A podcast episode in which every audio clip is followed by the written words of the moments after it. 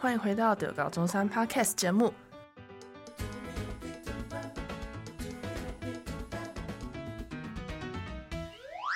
我是今天的主持人水豚，我是主持人企鹅。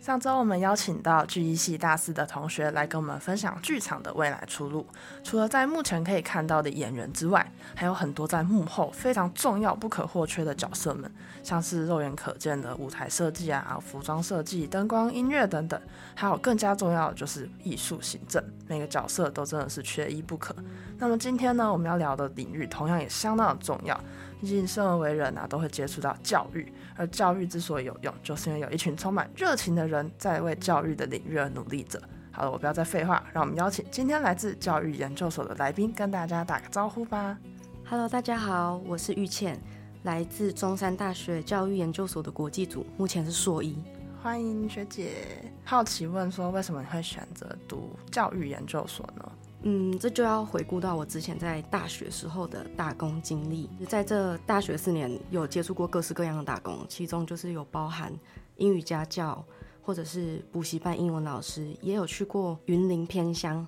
的那种国小当过英语客服老师。那在这个过程中，就是收获到除了薪水钱之外，还有对教育的兴趣跟成就感一直在慢慢累积。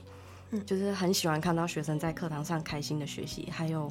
课业上有所成长，然后也因为我在大学就读的科系是应用外语系，就是想带着这个外语技能，结合在研究所所学到的知识，希望能发展成未来的职业。就是我刚刚有讲到，就是我是教育所国际组的，我们所有分一般组跟国际组，差别的就是在国际组是全英授课，课表也跟一般组有一点的不不一样。我们的修课同学都是来自一个很长的名称的教育学程，叫做。教育与人类发展研究全英语学位学程的国际生，对，我就是平常都跟他们上课。为什么会选择国际组？就是也是跟我之前打工经验有关。我之前在我们大学的国际事务处担任工读生，所以会接触到来自各国的那种外籍生、国际生。那在这个打工经验中，我体会到不同国家的文化跟食物，所以。也会跟他们变成朋友。我很喜欢就是国国际文化交流这件事情。那透过国际组的课程啊，不仅可以跟不同国家的人一起学习，也可以达到文化交流，而且都是全英文授课。这是一个不用额外负担补习费，也可以让我在这个环境持续学习英文的机会。简单来讲，我觉得啦，读教育所的国际组就有点像在读国际学校，就是低成本游学。嗯、好棒哦！但感觉这个教育所跟那种传统印象中很制式啊，上课教育好像差异很大呢，听起来超有趣的。对啊，那想问学姐，在大学时期的一些打工经验，比如说担任英语家教啊，或是去偏乡之类的，你认为这些经验对你进入这个教育研究所有什么特别的影响吗？有什么助力之类的？因为我以前带的小朋友都是国小、国中居多，会知道他们的学习取向。然后加上我以前在大学是在云林读书，他们就是比较乡下一点点，所以他们所受到的教育可能跟在都市受到的不太一样，所以就是会比较知道他们喜欢怎样的教育模式。他们可能没办法，就是乖乖的坐在那边，我们可能要用利用游戏去带他们，然后也从中学习到，就是知道怎么用游戏去激发他们的学习热忱跟动力。然后再来就是教育不平等这件事情。很酷哎，发现这种交流小朋友会引起他们的热忱啊，或是获得成就感，觉得这是一件非常有意义的事。那研究所想必就是跟学士班不同，还需要做点相关的研究。想问学姐，目前的研究方向是什么，或是有没有什么特别感兴趣的主题或是领域？因为我目前还是硕一，我们所。不像其他呃理工类的，就是可能你在入学前暑假你就要赶快找教授，就是硕零的时候你就要赶快在那边读文献。我们是下学期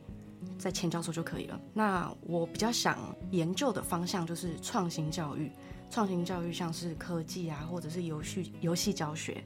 那我的第一个学期呢，就是透过修相关的课程。去了解，更了解这个领域，然后去学习到更多知识，希望可以为之后的研究奠定一些基础，然后再跟相关领域的教授去做讨论。那当初怎么会想要选创新教育这个方面呢？因为嗯，其实现在越来越多的创新教育的崛起，那像是科技啊，然后游戏，这些都是创新的一种方式。那老师也越来越喜欢用这种方式去教导学生，提升他们的学习动机跟成效。所以，呃，我自己也是蛮喜欢，就是新的东西，我不喜欢那种很传统的教学，所以我会想要，因为你你在教小朋友的时候。你看到他们很乏味的话，你自己也没有那个成就感啊。嗯、所以要学，我们老师自己也要学一些让他们提升他们热情的一种教学方式。确实，创新教育是能提供学生课程参与度的关键。感觉教育就是需要像学姐这样的人才。那来谈谈目前系上的课程好了，可以请学姐跟听众们分享一下你目前所修的课程当中有没有特别吸引你的？透过在教育所修课，让我能体会到教育的多种面向，像是我这学期选了三种不同主题的课程，一个是变态心理学，一个是科技融入学习环境研究，一个是对话游戏与创造力教育研究。那这三堂课都很有趣。像是我在变态心理学的课程学到了各式各样的心理疾病，像是情绪障碍症、焦虑症、强迫症这些。那教授上课除了会讲解各种心理疾病疾病的症状，还会讲这些疾病背后的病因，还有个案跟他们的治疗方法。再来就是科技融入学习环境研究，教授提供我们很多课堂讨论的机会。同学之间可以交换彼此对科技的发现跟看法，他也会教我们，他们发现哎，这个科技要怎么用啊？就是会交换想法，或是如果有做科技相关的研究，也会拿出来分享。那因为我还是菜鸟，所以在这堂课上我学到蛮多的，就是会认为科技并不是冷冰冰的东西，如果能有效使用，不过度依赖它，找到使用它们的方法，它们就是一个辅助跟提升效率的工具。那还有就是。对话游戏跟创造力教育研究，顾名思义，这堂课就是在讲对话式教学跟游戏式学习应用在创造力上。那这堂课教授蛮常带桌游来给我们玩，虽然我是游戏黑洞，但我还蛮喜欢玩游戏的。所以每次教授带不同的桌游来给我们玩的时候，我都觉得很新鲜，因为有一些是我没玩过的。之前教授还要带我们去桌游店校外参访，那个那个体验真的很有趣。我们是直接包场的那种，想玩什么游戏就直接拿，整堂课就在那间桌游店。再加上啊，我们的期末报告是要做出一款桌游，然后我们要实际去高中带带领他们玩这个游戏，然后让高中生当我们的评审。然后这个报告其实我们明天就要发表了。好那我的 我的这这款桌游的跟我组员做这款桌游的心得是，我觉得。要从无到有做出一款桌游，然后又要富有教育意义，然后你又要不能失去它的娱乐性。其实发想的过程蛮难的，要持续试玩跟修改，而且我们还是纯手工裁剪跟制作，那个剪到手很痛。但我以前在大学有玩过社团，所以有制有过制作跟主持游戏的经验，所以还蛮喜欢带大家玩游戏的感觉。对这个过程其实蛮乐在其中的。那既然学姐明天就要发表，那蛮好奇这款桌游主要的是在干嘛？我们这款桌游，嗯，就像我刚刚讲的，呃，要发想，要从无到有发想一个游戏，其实蛮难的。所以我们其实是有参考另外的桌游，另外的桌游那个叫做《妙语说书人》，啊，对，是这样子的。嗯，那我们这款桌游的话，简单来讲，规则就是我们有。一副牌，一副牌里面可能有四十二张，我们会帮你们分组。那组同学，我们给你们五分钟，你们去想你们要讲什么故事，要根据你们卡牌，你们可以从四十二张牌里面任选四张你们自己想的。可是你们要用那四张牌去编造出一个合理的故事。然后你五分钟结束之后，你把你的故事讲出来，然后你要让其他组去猜说你们你们故事所用到哪一些牌，其他组也有那个。同样的一副牌，对，这样子。然后我们的牌上面呢、啊、有标分数，所以说你跟他们讲完故事，你的故事线的时候，他们这是一个线索。那再来，你可以跟他们讲说，哎，你们选了这四张牌上面的总分是几分？这是另外一个线索。他们可以这样子。然后如果他们猜对的话，呃，比如说你选了四张牌，分别是一二三四分，他猜中了一分和四分的那张牌，那他们就得到一分和四分，你们可能就得到两分，对吧？一张牌一分的话是这样子算。那我们这个游戏，我们想要做的教育目的是在就是联想力、创造力、想象力这些，因为。学生他们可以用他们自己的联想力啊，去讲述这个这张牌。就可能说，我们里面放了很多不同类型的牌，像是有那种 icon，或者是迷因、黑人问号啊、傻眼猫咪那种，或者是说现在的时事，什么蓝白和、李克强这些东西，或者是晨晨、神之子这些啊。我们原本想要在这款游戏上面标上单字，可是我们就怕说。这个单字会限制他们的思想，那确实对，所以我们就把单字拿掉，就是变成很简单的，后面就是空白的卡，然后前面就是一个图片这样子。其实这个这款游戏的话，可能还是会有一点点漏洞，因为整个学期的话，我们除了有这款期末作游，我们还有其他的作业，对对，就是所以和组员都是在抽时间出来用啊，对。但听起来很有趣，我也想玩。而且我觉得目前学生就很缺乏这种创造力跟想象力，感觉这款桌游日后再精进的话，应该可以蛮帮助教育的。既然学姐刚刚有提到想要接触创新教育这块，你认为系上的一些研究资源呢、啊，对你的研究或是学习上面有提供什么帮助吗？我觉得有，像是我刚刚修的那几堂课，嗯，对于创新教学其实。不只要知道我们要如何去执行创新的这些东西，其实我们也要知道背后的那些理论。对，像是有一些可能除了 GBL 就是游戏式学习之外，其他还有那种 scaffolding 就是音架式，就是我们这些这些都会对之后写论文都会很有帮助啦。就是我你不能只知道要怎么做，而是要知道这些之前的那个研究者。是如何发现这些学习式理论是有用的啊？所以理论这块还是非常重要的。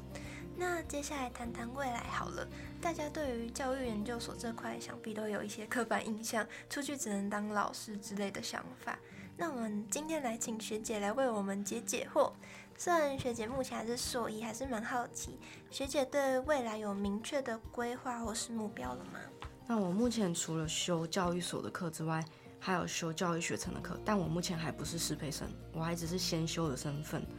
先修的话可以抵六学分，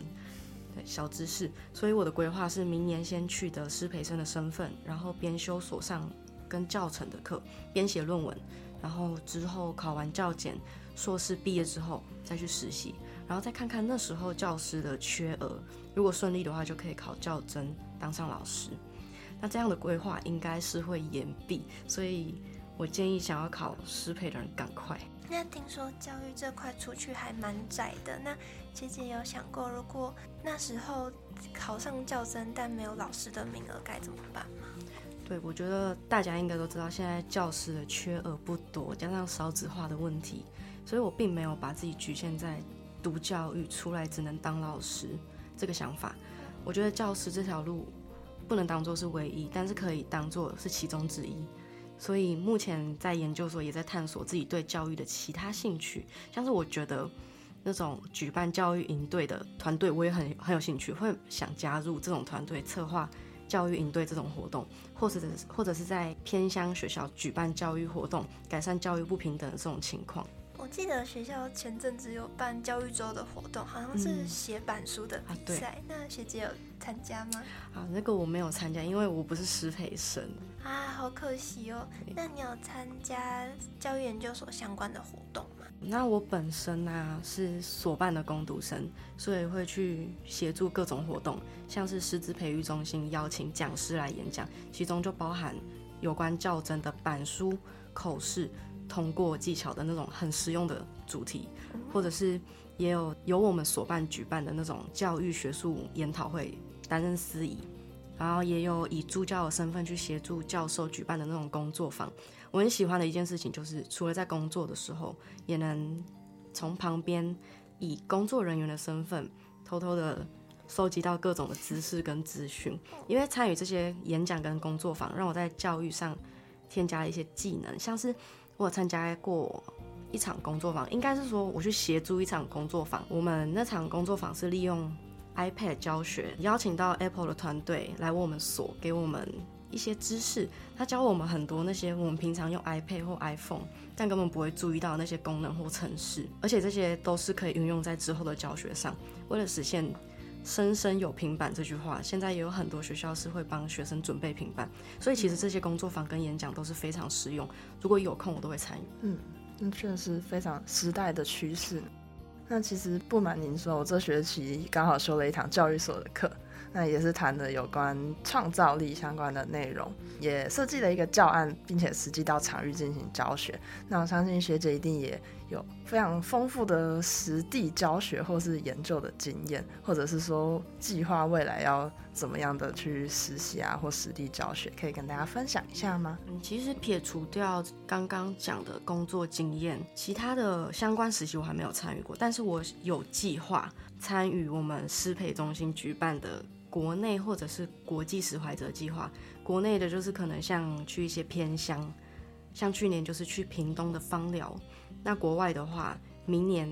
会去日本跟印尼，所以我计划在取得施培生的身份之后，申请这个计划，然后想透过这个机会去扩展视野、文化交流，还有了解到不同国家的教育状况跟模式。嗯，那加上如果是师培生的身份的话，机票就会有补助。这确实是一个非常有趣也特别的经验，到外国去进行教学的这个实践。那在你自己的这个学术研究当中，就是如学姐刚刚提到想要做创新教育这个部分，那你有曾经遇到过什么挑战吗？嗯，因为我目前才刚进来第一个学期，在之前所学到的学术知识可能只是非常浅薄，加上我们都是全英授课，原本有一些课程内容用中文听都不一定能理解，嗯，用英文又增添了一层难度，所以在刚入学的时候其实压力蛮大的。因为过于紧张，我得急性肠胃炎。我的肠胃很好，就是之前在云林吃垃圾食物都不会怎样，然后喝坏掉牛奶也不会怎样那种。然后这种紧张的状态也是持续了好一阵子。后来是因为我压力大的样子好像太明显了，有被教授跟学姐发现，教授就有开导我，他就跟我说：“你可能觉得报告压力很大，很怕报告错，或者是传达给。”同学错误的讯息，但其实教授们都知道你刚进来念硕士而已，他们不会对刚开始学习的人那么苛刻。如果你有漏讲或者是讲错的地方，他们都会帮忙补充。然后学姐是跟我说，你现在读硕士的重点是在论文，其他的课程就是有过就好，你不需要做到一百分，在这边其实很难被当。那其实我还蛮感谢他们有跟我讲这些，如果没有他们的开导，我可能到现在还是会呈现一个过于压力的状态。嗯，后来我也比较懂得如何去分配压力，让这个压力变成助力。老师及时发现。那学姐也是在教育领域里面打滚的人，相信学姐对教育一定是有满满的热情。然后，请对于教育有什么样的愿景或期待吗？我有提到教育不平等，然后这其实也是 SDGs 的其中一个目标，就是改善教育不平等。嗯、我希望，嗯，虽然很难达成啊，就是我希望全世界的学生，不论是学生或者是其他不同身份的人，都可以受到平等的教育。嗯，对，就是跟钱有关，所以就是我觉得很难达成。所以像我刚刚之前有提到，就是加入那种幕后的那种教育团队去策划。教育活动，改善教育不平等，希望可以在这方面出一份微微薄的力量。嗯，这真是太伟大了！期待全世界都可以消除这种教育不平等的现象。那最后的最后，你有没有想要分享给其他教育研究所的学生，或即将进入这个领域的人一些建议或是心得？那我们学校的教育所就是由来自四面八方的学生所组成的大家庭，这边的学生大部分。之前都不是读教育相关的，像是这里有以前读英文的，国文、数学、生物都有，但共同点都是对教育的热忱跟兴趣，还有这边的一切，不管是同事、教授还是同学、行政助理，都非常的友善。这就是我这学期所感受到的。我认为教育所就是一个很棒的大家庭，在跟学长姐相处的过程中也是非常轻松，不会有感受到那种。阶级的压制，或还是什么学长学学弟制这种，我觉得原因可能是因为读教育的人通常都富有同理心跟耐心，所以说不用怕说自己的实力或者是能力不够不够坚强，在这里大家都是在同一个起跑点，所以只要愿意问、愿意学，同学跟教授都很愿意给予协助。然后教育所的考试并不多，至少我目前没有遇到要考试的课，所以说期中、期末都是那种上台报告，或者是要缴交两三页起跳的那种书面报告，这对有一些人来说压力也不小。但就是像那个学姐跟我说的一样，不需要做到一百分，努力过，不要辜负自己就好。